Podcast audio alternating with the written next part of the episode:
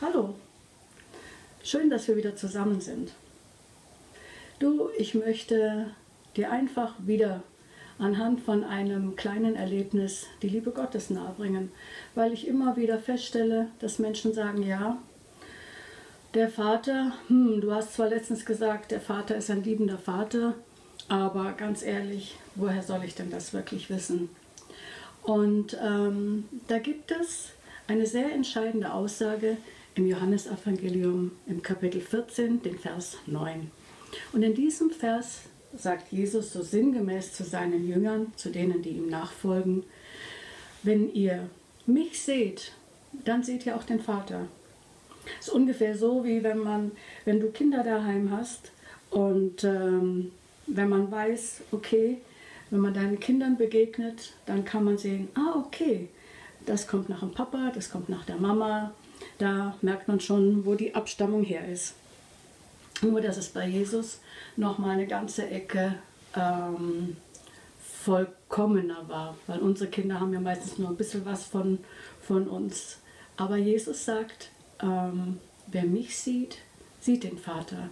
Und dann hast du die Möglichkeit, dich ähm, dir einfach deine Bibel mal rauszuholen, die vielleicht irgendwo noch ganz verstaubt liegt oder du hast sie auch griffbereit und einfach mal reinzuschauen ins Neue Testament und dir anzuschauen, ja, wie ist denn Jesus eigentlich? Was hat er denn eigentlich gemacht?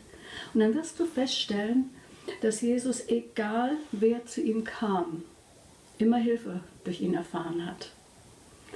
Und ähm, das finde ich persönlich sehr, sehr berührend. Und das ist auch etwas, was mir über die Jahre geholfen hat, auch durch notvolle Situationen vertrauensvoll dran zu bleiben. Weil ich feststellen durfte, dass das, was im Wort Gottes steht, die Wahrheit ist. Er hilft uns durch, vorausgesetzt, wir arbeiten mit ihm zusammen. Und ähm, da hapert es dann oftmals, auch bei uns Christen, dass wir zwar ganz viel hören, und hören, was wie zusammenspielt, dass wir hören, wie gut Gott ist, dass wir aber oft die Zusammenhänge nicht so richtig ähm, einschätzen, checken. Beispiel, wir haben gehört, dass es gut ist zu vergeben. Viele Menschen beten das im Vater unser. Und äh, da ist es zum Beispiel, Vergib uns unsere Schuld, so wie wir vergeben. Und ich ermutige immer ganz gerne, hey, nimm doch mal das Vaterunser und sprich mal in der Ich-Form. Mein Vater im Himmel, dein Wille geschehe, wie im Himmel, so auf Erden. Und dann kommst du irgendwann an den Punkt und dann sagst du, vergib mir meine Schuld, so wie ich vergeben habe. Und ich sage dir eines, dann kriegt das Ganze eine ganz andere Qualität, weil dann ist nämlich die Frage, ob du das wirklich willst, dass Gott dir so vergibt, wie du deinem Mann, deiner Frau, deinen Kindern, deinem Kollegen, deiner Schwiegermutter vergeben hast. Einfach mal so nur ein kleiner Gedanke. Also ich möchte dir gerne nahebringen, dass es immer ein Zusammenarbeiten mit Gott braucht, damit wir ähm, wirklich in die Segnungen die der Vater im Himmel für uns vorbereitet hat, hineinkommen können und uns nicht selber davon abschneiden. Und ansonsten möchte ich heute einfach noch mal ein Bild so als Ermutigung mit dir teilen,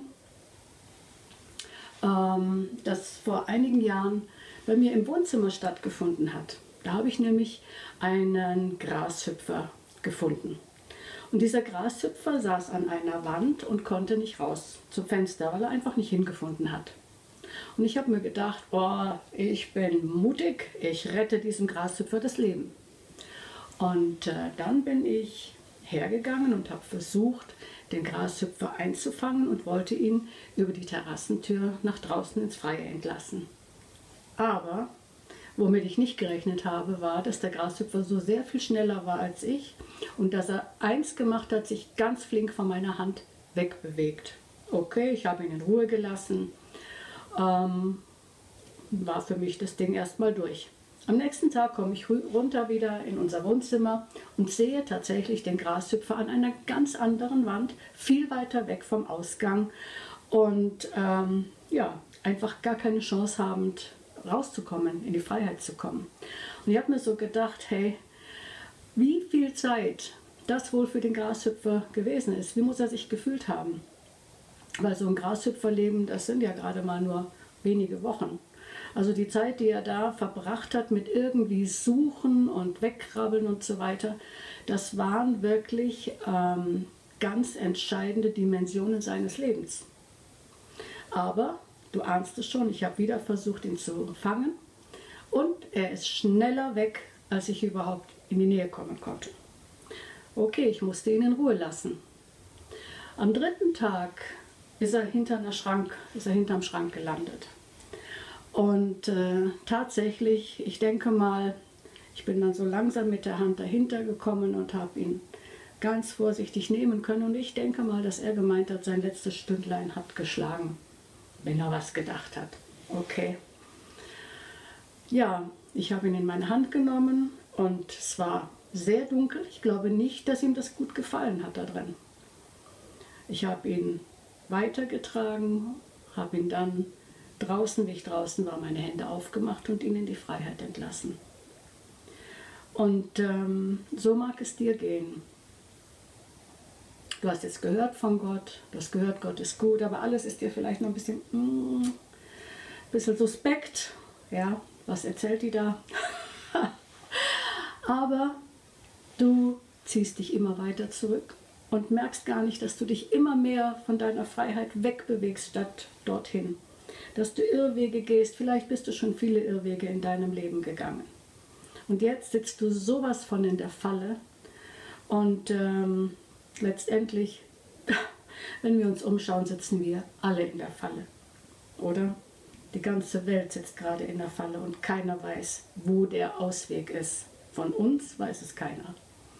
Und deswegen glaube ich, tun wir alle gut daran, dass wir uns der ausgestreckten Hand unseres himmlischen Vaters zuwenden und uns vertrauensvoll dort hinein begeben.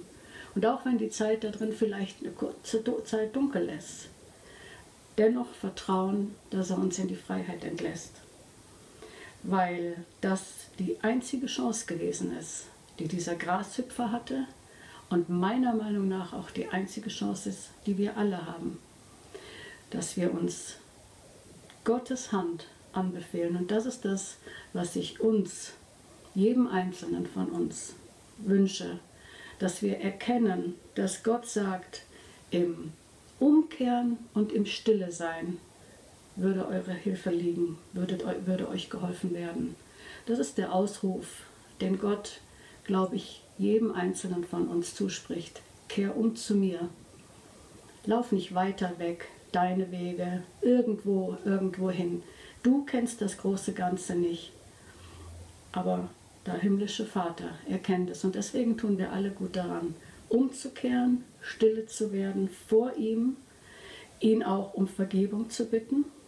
Also ich finde immer was, wo ich merke, okay, Raffaela, da braucht es schon wieder noch ein Stück was an Vergebung oder auch an Korrektur, an Zurechtweisung. Und ähm, das finde ich auch im Übrigen mit einer kleinen Randbemerkung so großartig an unserem Gott. Ähm, wenn ich bereit bin zu sagen, Herr, es tut mir echt leid, da und da, da habe ich einen Schmarrn gemacht, das war nicht in Ordnung, dann ist Gott keiner, der sagt, ah, so. Gott sagt immer, komm her.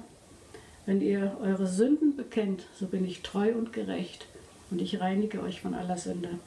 Und das ist das, was gemeint ist. Lasst uns umkehren zu unserem Vater im Himmel. Lasst ihm uns bringen, die Baustellen unseres Lebens, uns vergeben lassen und uns helfen lassen, den Ausweg zu finden aus dieser weltumspannenden soll ich sagen Katastrophe, Schwierigkeit, Not? Es ist egal, selbst wenn es nicht die weltumspannende ist. Jeder einzelne von uns hat Situationen, wo er dankbar ist, wenn er rausgeholt wird. Und in diesem Sinne sei ermutigt. Es gibt Antworten bei deinem liebenden Vater und es gibt Hilfe bei deinem liebenden Vater, sofern du dich ihm zuwendest und sie dir dort abholst.